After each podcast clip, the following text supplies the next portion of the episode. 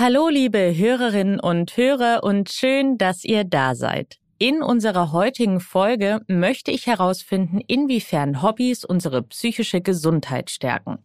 Welche Aktivitäten tun unserem Geist besonders gut und wie wirkt es sich auf unsere Psyche aus, wenn wir keine Hobbys haben? Ich gehe außerdem der Frage nach, warum wir oft überschätzen, wie schlimm Mitmenschen unsere Fehler wirklich finden. Mein Name ist Elisabeth Kraft und ich bin Wissenschaftsredakteurin bei Welt. Aha.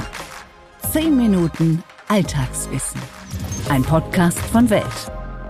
Etwa 90 Prozent der Deutschen haben ein Hobby und fühlen sich dadurch glücklicher und seltener depressiv. So das Ergebnis einer Meta-Analyse fünf großer Studien mit Teilnehmern aus 16 Ländern. Erschienen ist die im Fachmagazin Nature Medicine. Ältere Menschen, die ein Hobby pflegen, heißt es dort, fühlen sich gesünder, zufriedener und zeigen weniger depressive Symptome als solche ohne regelmäßige Freizeitbeschäftigung. Und zwar unabhängig von ihrem Beziehungs- oder Beschäftigungsstatus und Haushaltseinkommen. Vielleicht fragt ihr euch jetzt, welche Aktivitäten die Forschenden überhaupt als Hobby gewertet haben. Alle Aktivitäten, die Menschen ihrer Freizeit allein oder mit anderen zum Vergnügen ausüben.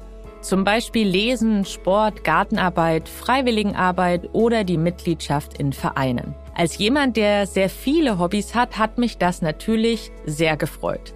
Gleichzeitig habe ich mich gefragt, ob Hobbys unserer Psyche tatsächlich erst im Alter gut tun und ob es im Umkehrschluss schadet, wenn wir in unserer Freizeit lieber gar nichts unternehmen. Und die Antworten auf diese Fragen, die bekomme ich heute von Eva Asselmann.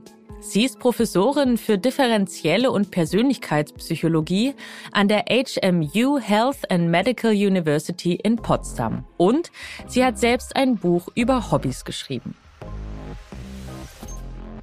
Frau Asselmann, machen Hobbys Menschen glücklicher und gesünder oder neigen glücklichere und gesündere Menschen eher dazu, ein Hobby zu betreiben? Sowohl als auch. Zum einen ist es so, dass Menschen, die sehr aktiv sind, sehr ähm, energetisch, positiv, dass die sich auch eher ein Hobby suchen, wo sie dann noch aktiver werden. Ähm, und gleichzeitig ist es aber auch so, dass ein Hobby uns tatsächlich erfüllen kann. Ähm, das kann unseren Alltag bereichern und das kann dazu führen, dass wir unser Leben als sinnstiftender erleben. Warum genau wirken sich denn Hobbys positiv auf unsere psychische Gesundheit aus?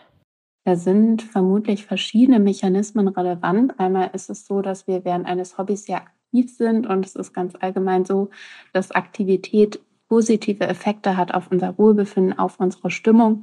Zum Beispiel so, dass man bei der Therapie von Depressionen häufig ja versucht, Menschen zu aktivieren, um die Stimmung zu fördern auch. Und ja, ein Hobby kann unsere Stimmung dadurch auch fördern. Dann ist es so, dass wir in einem Hobby häufig mit anderen Menschen interagieren. Wir engagieren uns vielleicht in einem Verein oder gehen einer Gruppensportart nach. Und diese sozialen Kontakte, die führen auch dazu, dass wir uns besser fühlen, denn ja, soziale Aktivitäten, die haben auch einen positiven Effekt auf unser Wohlbefinden. Und dann ist es so, dass ein Hobby auch sehr sinnstiftend sein kann. Wir tun ja in der Regel etwas, was uns Freude macht, was uns erfüllt. Und ein Hobby kann Struktur geben. Wenn ich also weiß, ich gehe jeden Dienstag und Donnerstag abends zum Fußballtraining, dann verleiht das meinem Alltag ja so eine gewisse Art von Struktur. Ich habe dann auch etwas, auf was ich mich freuen kann, tagsüber schon während der Arbeit. Schadet es denn andersherum unserer psychischen Gesundheit, wenn wir keine Hobbys haben? Schaden ist, denke ich, ein bisschen äh, zu viel gesagt. Es gibt auch Menschen, die brauchen kein Hobby, die sind so in ihrem Alltag erfüllt. Es kommt immer ein bisschen auf die Person an. Also nicht direkt schaden, aber es kann durchaus hilfreich sein, ein Hobby zu haben. Man muss natürlich umgekehrt auch aufpassen, dass das Ganze nicht im Freizeitstress ausartet. Also ich sollte mich da jetzt nicht unter Druck setzen. Ich brauche auf jeden Fall ein Hobby, sonst nehme ich Schaden daraus, sondern das ist etwas ähm, nettes Add-on. Das sollte ich aus mir heraus machen, ohne mich da jetzt unter Druck zu setzen. Das ist auch ein gutes Stichwort. Wie viel Zeit sollte ich denn wöchentlich in mein Hobby investieren, damit das meiner Psyche gut tut? Oder spielt das gar keine so große Rolle wie viel? Sie sprachen ja gerade an, zu viel gibt es, aber gibt es auch ein zu wenig?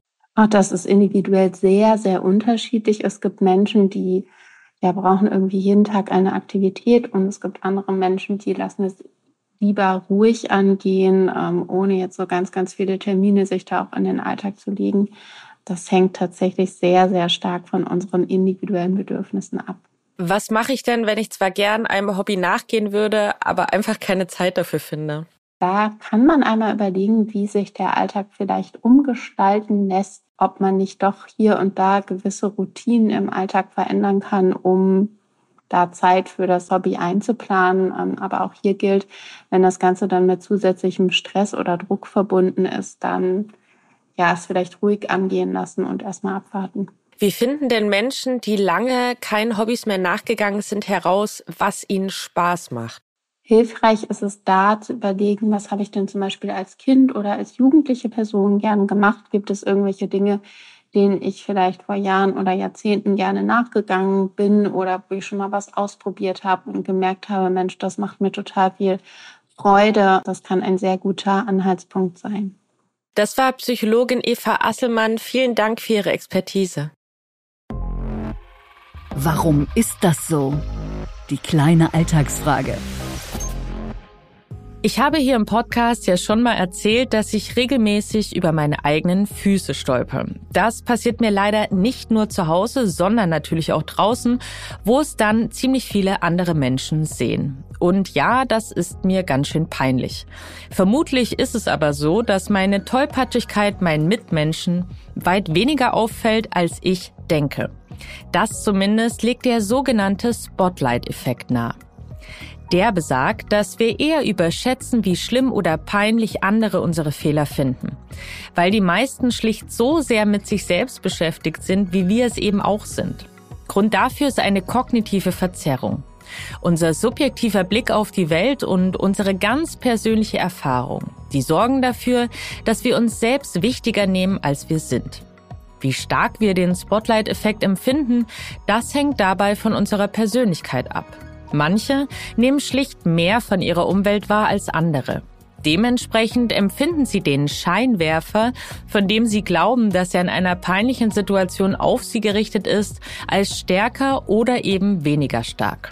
Auch die Wissenschaft interessiert sich für den Effekt. Forschende analysierten ihn beispielsweise im Zusammenhang mit sozialer Phobie.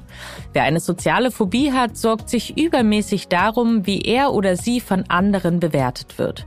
Die Forschenden gaben den Studienteilnehmenden eine Gedächtnisaufgabe und sagten der einen Hälfte, dass das Gespräch aufgezeichnet werde. Die andere Hälfte bekam diese Information nicht. Und das hatte zur Folge, dass diejenigen, die dachten, sie würden beobachtet, verlegener und unsicherer waren als der Rest der Studienteilnehmenden.